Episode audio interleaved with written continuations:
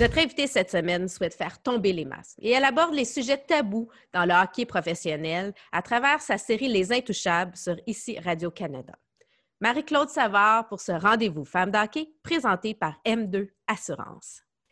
Animatrice, journaliste, chroniqueuse, auteure, conférencière et le grand rôle de maman, notre invitée cette semaine, Marie-Claude Savard, bienvenue à Femmes d'hockey. Allô, je suis fatiguée juste avec toutes les numérations. Mais c'est fou, hein? C'est fou comment tu as un parcours. Euh, ça fait longtemps que tu es dans le paysage québécois. J'aimerais ça d'ailleurs que tu nous parles un peu. Euh, bon, on va parler bien entendu là, de ta nouvelle euh, série documentaire Les Intouchables, mais de ta carrière aussi en général. là, bon, tu es à l'énergie, tu es à la radio, là, mais tu as fait plein de choses. Raconte-nous comment tu as commencé dans le métier. En fait, euh, euh, j'ai commencé comme recherchiste à la radio parce que j'avais fait des études en histoire à l'université. Donc, histoire, recherche, tu sais, ça, ça allait de pair, si on veut. Premier stage à CKVL Radio non rémunéré qui devait durer deux mois, il a duré deux ans. Fait que j'ai travaillé deux ans gratuitement, si on veut, pour me mettre les pieds dans le milieu. Euh, mon père était réalisateur, fait que je connaissais déjà un peu la communication. Et c'est à CKVL, quand j'étais recherchiste pour André Arthur, que je suis tombée par hasard dans les sports parce que Yvon Pedneau, qui était son chroniqueur, euh, a démissionné live pendant un show. Il y a eu une live, de comme ça, là. pendant, pendant une émission entre André Arthur puis euh, Yvon. Et euh, Yvon, il a dit Je ne veux plus rien savoir. Et donc, il n'y avait personne pour faire les sports. Puis André a dit Ben, viens-t'en. Et il n'y en a personne. Fait que j'ai commencé à faire les sports comme ça. Ce qui fait que je dis toujours que je rentrais un peu par la porte d'en arrière parce que je n'étais pas prédestinée à ça. Je suis pas une ancienne athlète. Je connaissais un peu les sports, mais c'était pas, euh, j'avais pas d'appel vers ce domaine-là. Et ça, c'était en 98. Et j'ai quitté Salut Bonjour en 2011. Fait que ben de 98 à 2011, j'ai fait une longue carrière comme journaliste de sport. Fait que tu as commencé avec André Arthur, merci, parce qu'après ça, tu es allé à Radio-Canada. Exact. Et tu sais, moi, j'en parlais justement avec mon mari, puis il me dit Ah oui, je moi, je me rappelle de Marc-Claude à Radio-Canada, tu sais. J'étais comme Ah ouais, c'est le fun d'entendre ça, de voir que les gens se rappellent de toi depuis le début. Tu as été marquante au niveau euh, sportif. D'ailleurs, tu as remporté le Métro, le Métro Star en 2005. Tu as eu cinq euh, bris artistes. Tu es dans la mémoire collective, tu es là, on aimait ta façon d'aborder le sport. Puis, ben, je trouve que c'est intéressant d'avoir euh, des femmes dans le sport. C'est d'ailleurs le sujet de notre, de notre, euh, de notre plateforme, là, le, Femmes d'hockey. Mais toi, euh, Marc-Claude, là, tu as lancé ta série documentaire Les Intouchables sur Ici Radio-Canada. Tu abordes des sujets tabous. Tu veux vraiment mm-hmm. faire tomber les masques. Comment était venue l'idée de faire cette euh, série-là? Bien, comme je suis arrivée un peu comme touriste dans l'univers du sport, c'est une culture que j'ai appris à découvrir. Je pense que ce que les gens euh, ont toujours aimé de ma façon de faire les sports, c'est que je vulgarise énormément parce que moi-même, au début, je ne comprenais pas tout. Fait que je prenais, j'ai jamais pris pour acquis que tout le monde arrivait à un niveau. Tu sais, moi, j'ai tout le temps été celle qui faisait un peu la pré-maternelle du sport. Ben euh, je prenais pas, non, mais je prenais pas pour acquis que tout le monde était déjà à l'université. Tu comprends? Et mon but, ça a été beaucoup de vulgariser puis de démocratiser. Puis quand j'ai commencé dans le sport, mais ben, je me suis rendu compte qu'il y avait beaucoup de, sujets qui, moi, m'intéressaient, que d'emblée, on disait, ben non, on parle pas de ça. Mais moi, comme je venais pas de cette culture-là, je me disais, pourquoi qu'on parle pas de ça? Pourquoi qu'on on peut pas se questionner, mettons, sur euh, la diversité euh, raciale, sexuelle ben dans le sport? Pourquoi on peut pas parler d'argent? Pourquoi on peut pas faire ci? Pourquoi on peut pas faire ça? Fait que dès le départ, euh, en 2004, j'ai eu l'idée de faire la série Intouchable. Puis je l'ai présentée à plusieurs réseaux au fil des années. Puis les liens économiques avec la Ligue nationale faisaient en sorte que ça devenait trop compliqué pour bien des diffuseurs. Puis finalement, euh, il y a deux ans, enceinte de mon fils jusqu'aux oreilles, en gogoon avec ma bédaine, je me suis présentée à Radio-Canada. Puis on dit go, on y va. Fait que j'ai commencé à, travailler officiellement le projet là, euh, quand j'allaitais encore mon fils. comme quoi, le timing dans la vie, euh, c'est jamais parfait. Fait qu'il faut jamais abandonner ses idées parce que c'est vraiment une belle série. Moi, bon, j'ai écouté les, émissions qui sont euh, disponibles. La semaine prochaine, on aura celui aussi pour les femmes des joueurs. Mais tu vas poser des questions, tu vas vraiment à des gens aussi de, différentes générations. Tu ne parles pas juste à des jeunes d'aujourd'hui euh, parce que, bon, c'est important de comprendre toute la tradition, toute l'historique derrière, puis pourquoi c'est encore ça aujourd'hui. Euh, j'espère que c'est pas terminé. Là, il y a quatre J'espère vraiment qu'il va en avoir d'autres. C'est ça dans les plans? Euh, oui, oui, en même temps, ça a pris deux ans faire quatre épisodes. Fait que, normalement, ça prend deux mois faire une série. Fait que ça en prend beaucoup. Il euh, faut attendre de voir la réaction, parce que comment le monde du hockey va réagir à ça? Est-ce que la prochaine fois que je vais appeler pour booker une entrevue, on va me raccrocher la ligne au nez ou au contraire, on va s'ouvrir davantage? Fait que c'est une expérience, c'est un laboratoire intouchable.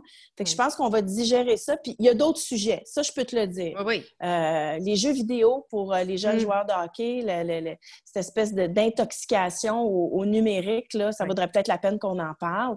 Il y a, d'autres sujets aussi comme le racisme, des fois. Mm-hmm. Même le racisme euh, envers les francophones, ce serait un bon sujet ben à aborder. Il y en a d'autres. Fait que, on va voir. On va voir. Là, on a nos quatre gros épisodes, puis après ça, ben, moi, en tout cas, c'est une démarche qui m'intéresse. Donc, on invite les gens, si vous n'avez pas eu la chance encore de regarder, vous pouvez le voir aussi en rediffusion sur, euh, bon, euh, il y a le site web, euh, on peut les voir, ça vaut vraiment la peine. TV. Oui, exactement. Fait que c'est vraiment un, beau documentaire à regarder. Là. Bon, les Canadiens sont en dehors des séries, il y a encore du hockey, mais on peut... Puis, tu as eu des belles confidences. Moi, c'est quoi, toi, ton moment là, qui, qui t'a le plus touché dans toutes ces rencontres-là? Il y en a eu beaucoup. Tu sais, euh, il y a Michelle Pius, euh, la femme de Patrick Roy, ça va être dans l'épisode qui va être diffusé le 3 septembre, euh, qui a vraiment eu un, énorme cri du cœur par rapport à tout ce qu'on a véhiculé sur elle dans les médias au fil des années. Puis elle avait besoin de le dire, elle avait besoin de, de crier un peu sa vérité. Ça, ça a été intense à recevoir beaucoup parce que je ne m'attendais pas à ça. Euh, il y a Mike Ribeiro qui a fini par expliquer qu'il a consommé si longtemps parce qu'il était abusé quand il était jeune. Je ne m'attendais pas à cette confidence-là. Ouais, c'est un, Écoute, Moi, je, suis restée là, je suis comme, ben, pas choquée, mais plus comme, hey, ils viennent de dévoiler quelque chose, c'est gros, là.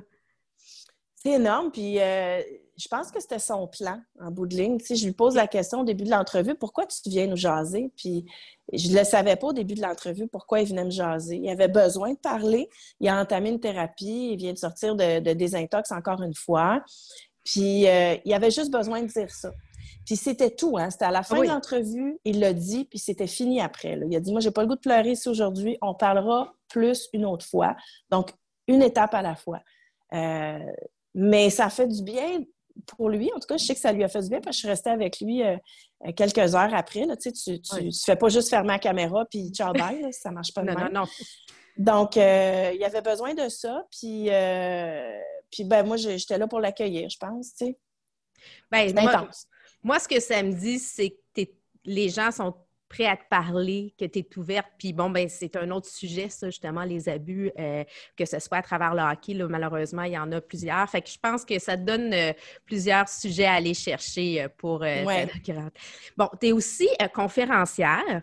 J'ai vu ça, on n'en parle pas beaucoup, mais tu parles beaucoup de la place des femmes euh, dans un monde d'hommes, dans tes conférences. Tu as écrit deux livres aussi, euh, dont euh, Orpheline, parce que tu as vécu quand même la perte de tes deux parents, qui est un des moments assez marquants, qui coordonnent aussi un peu au moment où tu as décidé de réorienter ta carrière. Tu as écrit après ça 180 degrés en 2015. y a-t-il quelque chose que tu fais pas, Marie-Claude? ben en fait, maintenant, je te dirais que je fais des choix. Puis, tu sais, on parle de, de la place des femmes dans le monde du travail, c'est beaucoup ça qu'on a à faire, euh, les femmes, parce qu'on porte une biologie différente des hommes. Donc, quand on décide de fonder une famille, on doit forcément concilier le travail et la famille. Les hommes aussi. Euh, ils le font de plus en plus, tu sais, 100 mais, euh, mais pour une femme, les, choix sont différents. Puis le leadership féminin, que ce soit dans le sport ou n'importe où, il passe beaucoup justement par jongler on jongle plein de rôles, plein d'affaires. On, veut se réaliser à, tout point de vue.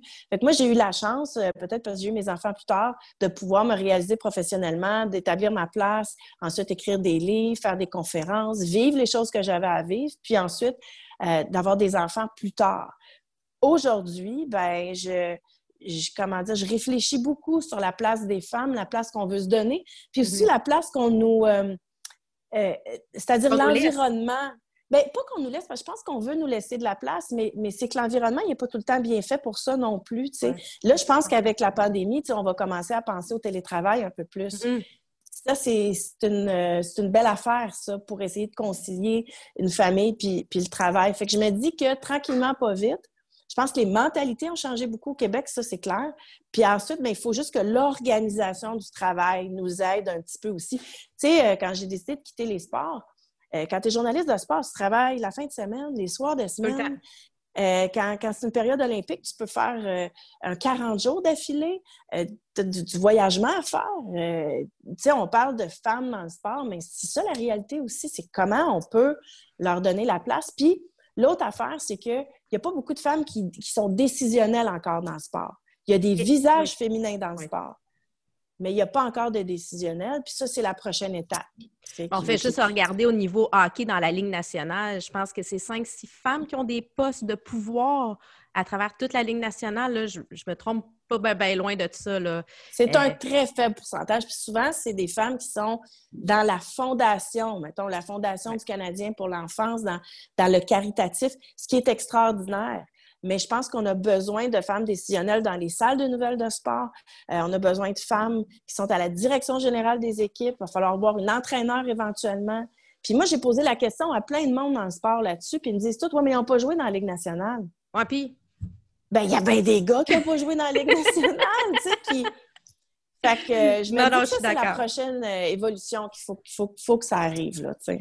Mais on va d'ailleurs rentrer dans le segment « On parle hockey ». Fait que là, dis-moi, toi, bon, tu, le dis d'entrée de jeu, tu n'étais pas prédestiné dans les sports, mais quelle est ta relation, toi, avec le hockey? Est-ce que tu avais euh, une passion? Est-ce que chez toi, à la maison, il y avait les rendez-vous du samedi? C'est quoi la place du hockey dans ta vie? C'est de l'événementiel pour moi, le hockey. Euh, je veux dire, en famille, on, met nos chandails du Canadien, on a une allégeance. Maintenant, j'ai le droit parce que je suis plus journaliste de sport, fait que je peux vivre les émotions. Euh, c'est un sport que j'ai appris à aimer, à apprivoiser aussi beaucoup, euh, qui, qui, nous fait vibrer. Tu sais, ce qui est le fun du hockey, c'est que c'est rapide. Euh, c'est, tu sais jamais ce qui va arriver il y a de la stratégie, mais c'est aussi beaucoup de l'exécution puis de la vitesse. Mm. Fait que j'ai appris à aimer ce sport-là. J'aime beaucoup l'univers du hockey. Je souhaite qu'il évolue. C'est un peu ça ma, série documentaire, mais je le trouve attachant. Euh, je pense que mon petit garçon Henri va jouer au hockey, puis je vais l'encourager là-dedans, puis je vais être une maman de hockey, puis je vais être là euh, à 6 heures dans l'auto pour aller le reconduire à l'aréna. Mon chum gère sa ligue de garage. Fait que je te dirais que le hockey fait partie de notre vie à plein, plein, plein de niveaux. Puis est-ce que tu penses que Charlotte peut être intéressée aussi ou Oui, j'essaie de l'intéresser. Euh, tu sais, nous autres, euh, on, y va égal avec tout le monde. C'est-à-dire qu'elle elle peut jouer au hockey, elle s'intéresse, elle, trouve ça bien le fun, mais c'est une féfé, je sais pas. On va voir qu'est-ce qu'elle va, qu'est-ce qu'elle va Pour le moment, c'est la danse, le dessin. Mais écoute, moi, j'ai joué au hockey à, à Brébeuf. Très, très mauvaise carrière. Et je suis pas bonne. Euh, mais tu sais, assez pour avoir le feeling de ce que c'est que de jouer au hockey, puis d'avoir toute l'admiration du monde pour ceux qui font ça. Fait que euh, oui, moi je pense que le hockey féminin est aussi intéressant que le hockey masculin. Le hockey féminin euh, a une finesse, les filles sont rapides. je trouve juste ça dommage qu'on s'en occupe plus juste pendant les championnats du monde ou le, la période olympique, tu sais. Puis encore là, tu sais, on regardait, on en parlait d'ailleurs avec, euh, que ce soit avec Mélodie Daou, qui était notre invitée la semaine dernière, ou avec Kim Saint-Pierre, ou avec euh, des jeunes là, qui sont euh, justement les F Gascon qui s'en vient, qui poussent. quand on regardait durant le championnat international, durant le temps des fêtes, on ne voyait pas les games de moins de 18 ans des ah, filles. je sais. Puis c'est la relève, là, puis c'est des beaux talents, puis c'est des jeunes, puis il faut les mettre sur la place. On, on, a une part de responsabilité pour pouvoir les aider à voir. Puis, tu sais, bon, euh, on, on, les voit pas assez. Puis on comprend. Non, c'est clair. C'est sûr que, tu sais, quand tu comprends la business du hockey, ce qui fait que euh, c'est aussi diffusé de manière large, il y a un aspect business. Ben qui, manque cruellement au, sport féminin. Euh, moi, j'admire toutes celles qui se battent pour ça parce que, tu sais, au Canada, aux États-Unis, on, a cette culture-là de hockey féminin et souvent, le problème, c'est que là, ça commence bon, dans les pays scandinaves. Mais en Russie, ils n'encouragent pas tant les filles, puis ils sont obligés de se battre encore plus fort qu'ici. Mais il ne faut pas lâcher parce que moi, je, je suis persuadée et certaine qu'il y a une place, une place euh, prospère, une place populaire pour ce sport-là, cet aspect-là du sport. Puis là, on parle beaucoup des joueuses, mais il y a aussi l'aspect des journalistes.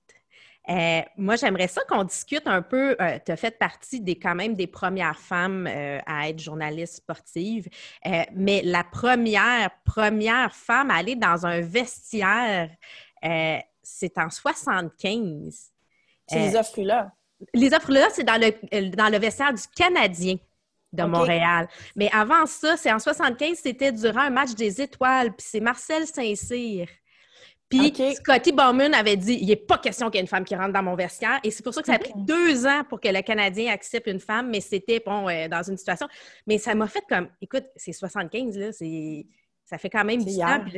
Ben, c'est hier, mais en même temps, ça fait longtemps. Mais puis on, regarde où ce qu'on est rendu. Il y a de plus en plus. Bon, il y a Chantal Maccabi qu'on ne peut pas euh, passer sous silence, qui a quand même une carrière, ça fait 34 ans. Mais quand on regarde, on compare le nombre d'hommes et de femmes comme journalistes sportifs sportif, je veux dire, il n'y en a pas tant que ça. Bien, en fait, on n'est pas arrivé à, l'égalité, à la parité. Euh, tu sais, souvent, le, rôle qu'on donne à la, femme, c'est les entrevues entre les périodes. Euh, il y a Daniel Sauvageau qui a été analyste à la soirée du hockey. Ça, c'était une grande première. Euh, ce qui manque, en fait, c'est une place pour l'analyse, pour, euh, tu sais, combien de gars vont dire, hey, je vais, je vais aller checker ce que Chantal Maccabé pense avant de faire les choix pour mon pool de hockey? C'est pas, pas fait encore ça. Fait que oui, il y a des visages féminins sur les lignes de côté, euh, un peu partout, euh, mais il n'y en a pas encore qui sont patronnes, qui sont analystes, descripteurs. Oui, il y a Claudine Douville qui le fait dans les, les matchs pendant la période olympique et tout. Mais là, ça, c'est la prochaine étape. Parce que quand tu es une femme dans le sport, une fois que tu les as faites, les entrevues, comment tu peux grandir? Comment tu peux te développer, t'épanouir dans ton milieu? Tu sais, le plafond de verre, il est encore là beaucoup pour les journalistes. Fait que je pense que le visage puis la présence, OK, on l'a. Maintenant, il faudrait juste donner un petit peu plus de substance, un peu plus d'importance, puis du pouvoir. Prendre un petit peu de pouvoir dans le sport. Puis je pense que le sport va en sortir gagnant. Je suis certaine. Moi, je pense que la première équipe de la Ligue nationale qui va avoir une entraîneur femme va surprendre tout le monde.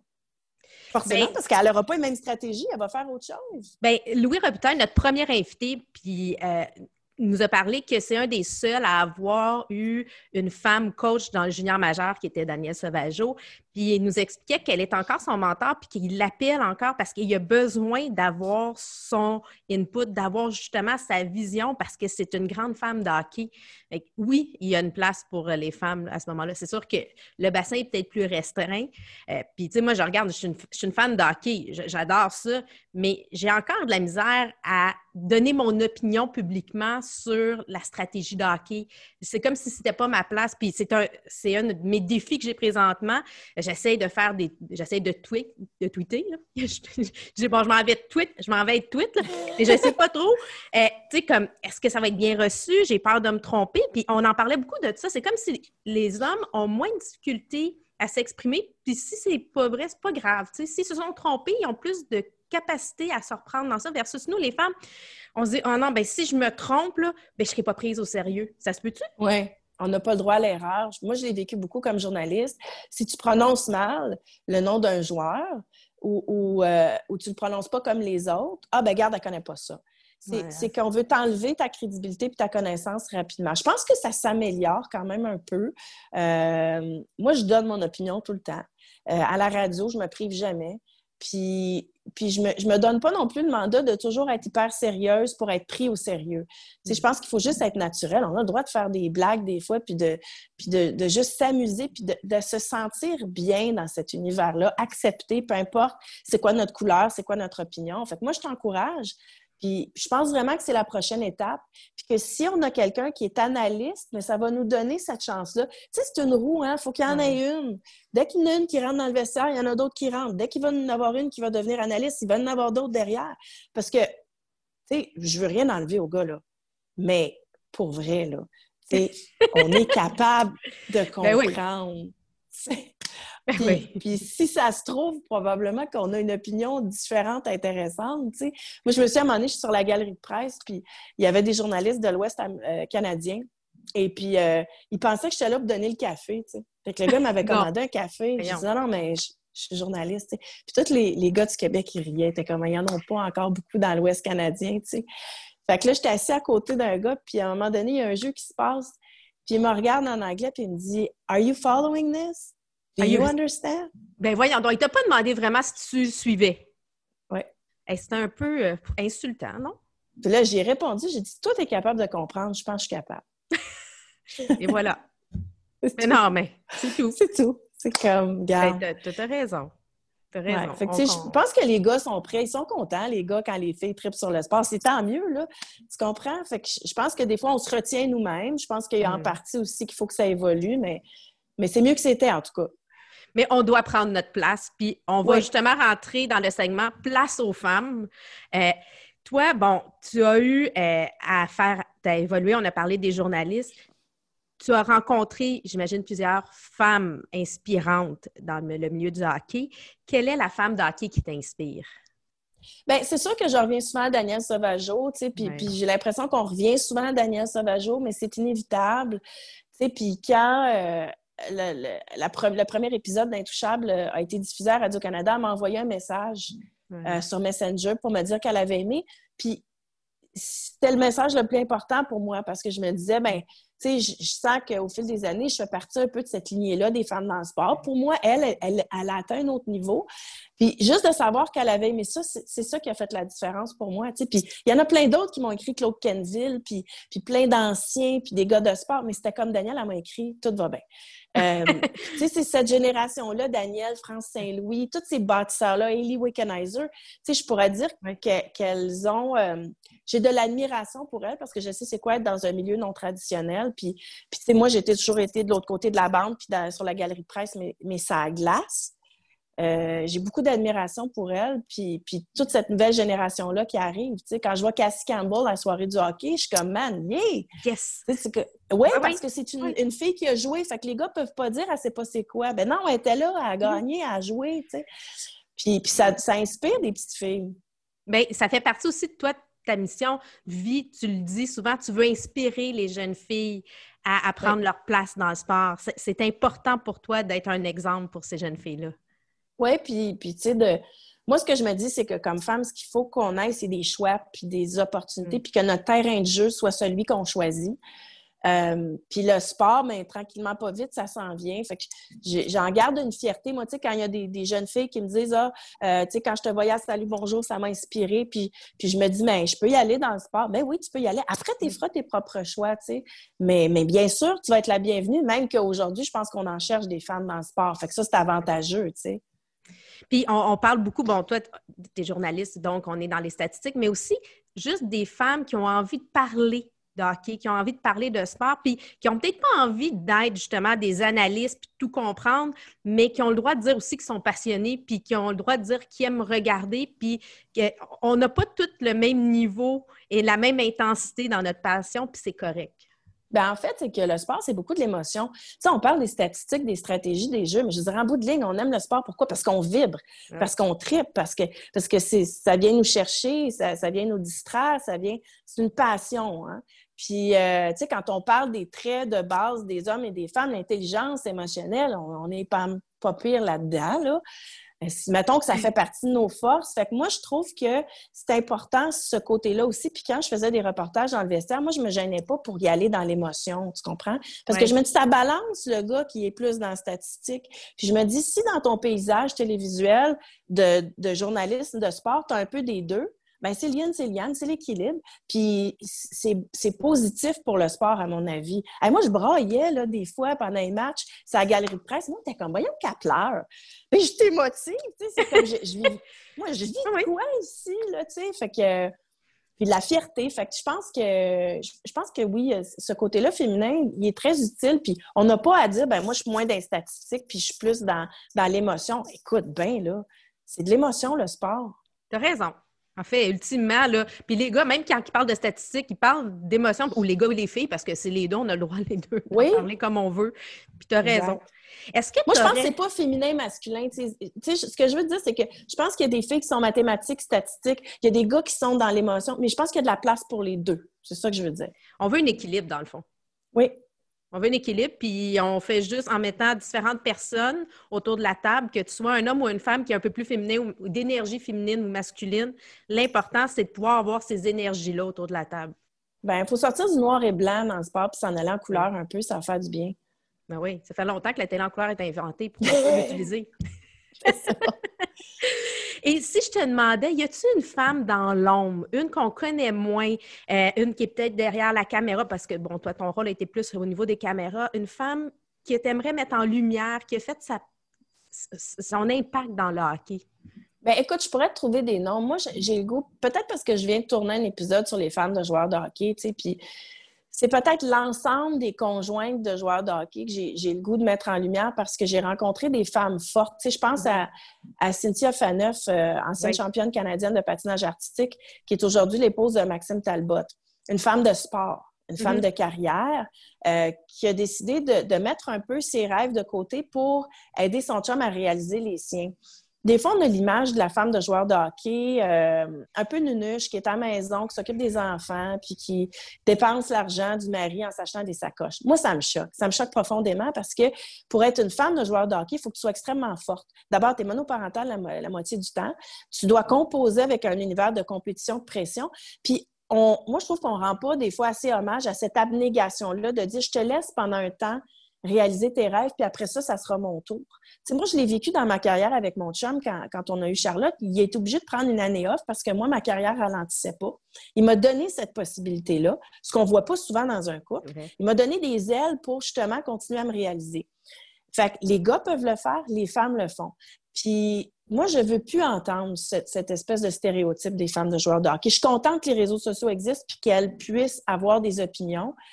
Fait que je te dirais que c'est à elle que j'ai le goût de rendre hommage parce que euh, nous permettent d'avoir des gars dans la Ligue nationale de hockey équilibrés qui vont bien puis qui sont capables de se réaliser. Fait que c'est un peu une partie importante, à mon avis, du sport.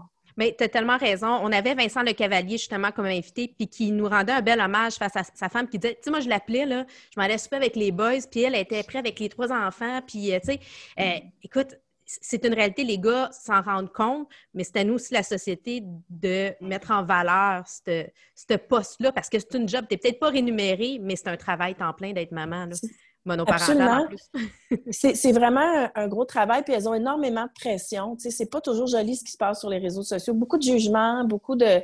Fait que je, moi, en tout cas, j'ai été vraiment impressionnée de ce bout-là. Tu sais, dans ma mm. carrière de journaliste de sport, je me suis jamais posé la question ces femmes de joueurs. J'y voyais dans le salon des femmes où j'ai eu des copines qui étaient des, épouses et tout ça.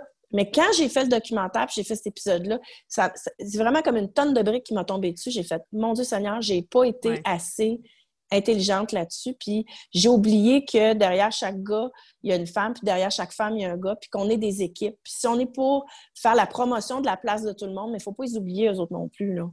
Effectivement, ils ont leur place dans, le hockey, puis c'est un peu notre mission avec Femmes de hockey, que ce soit une maman, une femme, euh, ça vient de là aussi, de mettre en lumière euh, leur impact. Je pense à tous les bénévoles aussi à travers le hockey euh, amateur. Là, y a, On va avoir la semaine prochaine justement Marie-Joëlle qui est directrice aux communications pour Hockey Québec, puis on va parler du, de l'implication des bénévoles du hockey féminin. On, va aller un peu plus loin dans ça.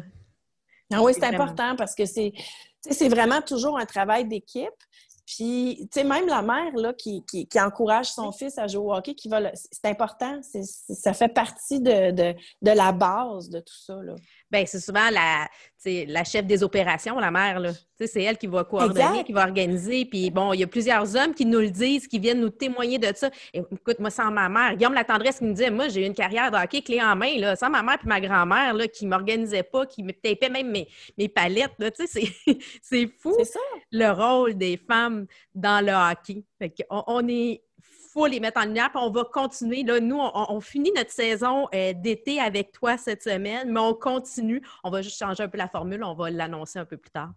Euh, maintenant, on va parler, on va rentrer dans la sacoche bleue. j'imagine que tu as vu euh, comme bon, Guillaume et Maxime, justement, qui ont euh, sorti leur plateforme. Fait que nous, on est comme on, nous appelle les pochettes. Les fans d'hockey, c'est une pochette de la poche bleue. On a fait le segment La sacoche bleue. Fait que toi qui as été beaucoup dans les arénas, qui a couvert le, le sport, tu as certainement une anecdote à nous raconter aujourd'hui. Ah oui, absolument. Euh, moi, je me souviens de mon premier scoop que j'ai eu, euh, puis, tu sais, ça, témoigne un peu de la solidarité féminine. Quand Mario Lemieux a fait son retour au jeu, j'étais journaliste à Radio-Canada, puis tous les journalistes cherchaient à avoir euh, un extrait sonore des parents de quelqu'un, de ci, de ça, de confirmer, tu sais. Et moi, je savais que Mario venait de Villemort, et je savais qu'il y avait une, énorme antenne satellite sur le toit de son duplex parce qu'il avait fait installer ça pour que ses parents puissent écouter les matchs de Pittsburgh à l'époque, ah ben c'était pas diffusé. Bon. Fait que je savais que si je trouvais le duplex avec la grosse antenne, j'allais euh, trouver les parents de Mario Lemieux. J'arrive là-bas, tous les gars sont parqués, là, tous, les, tous les journalistes gars de sport, tu sais. Puis les parents, forcément, doivent bien voir par la fenêtre qu'il y a un attroupement, tu sais. Fait que moi, je prends mon courage à deux mains. J'ai dit, je vais aller cogner à la porte, puis on va voir ce qui se passe. Il y en avait d'autres qui étaient passés avant moi, puis la porte, n'était pas ouverte. Fait que je cogne à la porte, et euh, Pierrette, sa, défunte mère, ouvre la porte. Puis quand elle a vu que c'était moi, oh! Elle c'est Marie-Claude! C'est la fille des sports! Hey, écoute, elle m'a fait rentrer, j'ai fait le tour de la maison, on a filmé sa collection de bâtons.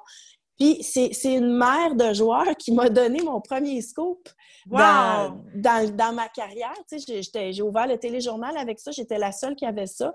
Et au fil des années, chaque fois, que ce soit 24 heures de tremblant, si Mario était là, Pierrette était toujours là. Puis j'ai senti cette solidarité-là. Puis, tu sais, ça m'a fait faire un petit clin d'œil en voulant dire, des fois, c'est vrai, les gars vont dans la douche faire des entrevues dans le vestiaire, puis moi, je peux pas y aller parce que je suis une femme. Mais hmm. Pierrette, elle a ouvert la porte à Marc-Claude Savard. Fait que c'est une belle anecdote. Puis j'ai bien ri de tout ça. J'ai bien, bien ri. Bien, moi, je trouve ça tellement beau parce que Mario le mieux pour moi, quand j'étais toute petite, là, il, pratiquait tout de suite après mon frère. Puis pour moi, c'est comme mon idole. Euh, bon, euh, pour d'autres, c'est Guy Lafleur. Moi, Mario le mieux, c'est le joueur de mon temps. fait que c'est vraiment wow! ouais, fait que ses parents étaient pas mal cool avec moi. Ah, ben c'est le fun. Puis, dis-moi, y aurait-tu un, produit québécois, un service québécois que tu as envie de nous proposer afin qu'on fasse notre part aussi? Bon, on le sait, avec la, situation, ça nous a ouvert les yeux. On se doit d'encourager local, de faire notre part. Vas-y, on te laisse la place pour promouvoir un des produits québécois qui t'inspirent. Ben, en fait, moi, il y a une. Euh, une maison de mode québécoise que je trouve qu'on oublie des fois dans les grands fleurons. Je ne sais pas si tu connais Chantal Lévesque qui a fondé ben Chan. Ben bon. Chan, là, moi, j'étais allée à Vegas euh, au hmm. Win Encore. Et à la boutique, on vendait des maillots de bain Cham. J'ai fait, mais voyons, c'est fait à Montréal, ça, tu sais. Euh, à un moment donné, j'étais allée à Moscou, puis on vendait des, maillots de bain Cham. Puis je me dis, on part tout le temps sur du soleil, on part tout le temps de nos hmm. grands accomplissements. Mon Dieu, mais des fois, j'ai l'impression qu'on oublie Chantal Lévesque avec ses costumes de bain. Puis ça a été une des premières à faire les masques pour la pandémie, puis elle a fait des, des vêtements de protection personnelle. Puis moi, en tout cas, je suis une cliente de Cham, puis je me dis, mon Dieu, il me semble qu'on l'oublie, tu sais. Mais tu as tellement raison. Moi, je suis. J'adore Chan. J'adore. Je, suis très euh, mode québécoise. J'ai ces masques. Tout de suite, j'ai acheté. Je trouve que c'est les plus confortables d'ailleurs. Tu n'étouffes pas, tu respires bien, ils ne deviennent pas mouillés rapidement, ils sont pas chers. Excusez-moi pour la. comme c'est quand même une designer. Pour la qualité, ouais. Puis pour ceux qui ont des bourses un peu plus restreintes, ben surveillez, abonnez-vous parce qu'ils ont souvent des spéciaux.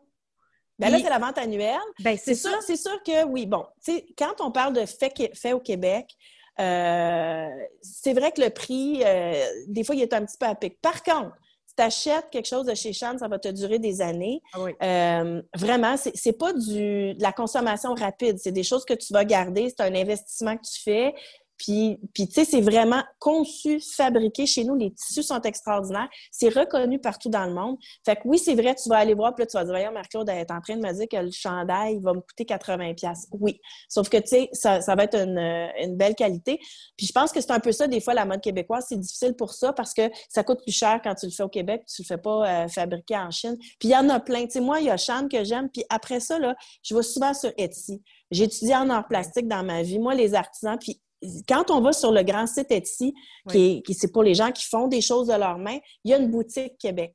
Et là, il y a des découvertes incroyables. Exemple, Sébastien Trudel, qui travaille avec moi à la radio, trip sur Elvis. C'est fait faire des masques avec Elvis sur Etsy. Euh, tu peux te faire faire euh, des, couvre-pieds, des t-shirts, des affaires. Euh, tu peux trouver des produits que tu ne trouverais pas ailleurs. Fait moi, je pense que c'est important d'encourager ceux qui font, puis qui fabriquent ici, puis qui emploient du monde en tout cas, moi, ça m'a vraiment éveillé à ça beaucoup, là, ce qu'on a vécu. Euh, effectivement, on a tous euh, eu un, appel, on s'est dit, on a réalisé euh, l'importance de d'aider l'économie locale, de, justement de mettre les mettre de l'avant, de ne pas avoir peur, puis peut-être consommer moins, mais mieux. Oui, exact. Puis de, de, faire attention aussi où, où on donne notre argent un bon citoyen corporatif, c'est quelque chose qui, qui, nous revient, qui nous nourrit, qui nous enrichit tous. Bien, Marie-Claude, Merci beaucoup de ta grande disponibilité d'être avec nous. C'est sûr qu'on va te suivre. Bon, là, tu es à la radio Énergie, ça rentre au poste. On va regarder euh, la dernière, euh, le dernier épisode, ton dernier euh, documentaire qui est la semaine prochaine. Puis ceux qui l'ont manqué, on peut réécouter, comme on disait, sur tout.tv ou ici Radio-Canada sur le site Internet. donc, Marie-Claude, merci beaucoup. Puis en espérant qu'on ait d'autres, d'autres séries dans Les Intouchables. Ben écoute, je te remercie à toi pour tout le travail que tu fais. Moi, je suis rendue une fan de femme de hockey, fait que je vais continuer à suivre. J'ai hâte de voir ta nouvelle saison. Euh, je vais partager tout ce que tu fais, puis je t'encourage. Euh, c'est vraiment une belle initiative, puis euh, ça fait une grande différence pour tout le monde. Ben merci. Écoute, je pense que tu aimes les trucs, hein? Oui. Ben, je vais t'en envoyer une. On sort les trucs, là. En primeur, je t'en envoie une. OK, parfait. Je t'embrasse. Merci. Bye.